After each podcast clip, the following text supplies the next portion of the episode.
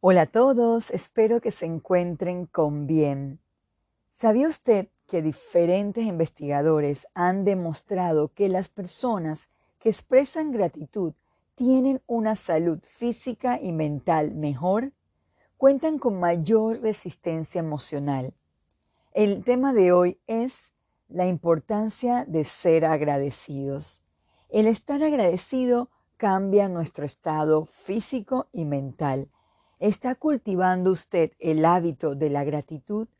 Acompáñeme a Primera de Tesalonicenses 5:18. Dad gracias en todo, porque esta es la voluntad de Dios para con vosotros en Cristo Jesús. Un conferencista detalló, si quieres encontrar la felicidad, encuentra gratitud. Vayamos al Salmo 107, del 8 al 9.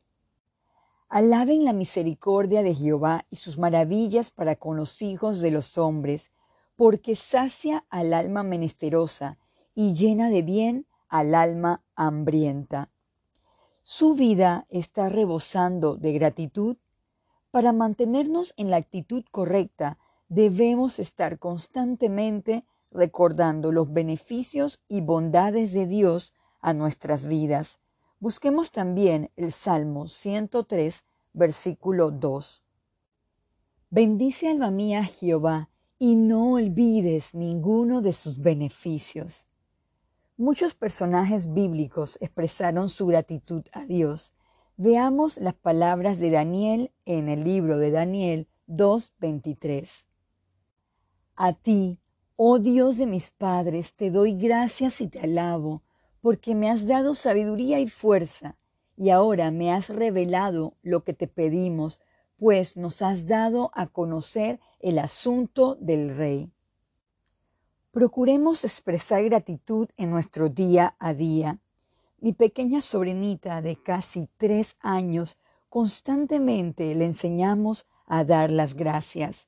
La gratitud alimenta el alma. Agradezcamos por todo lo que sucede, sea bueno o malo.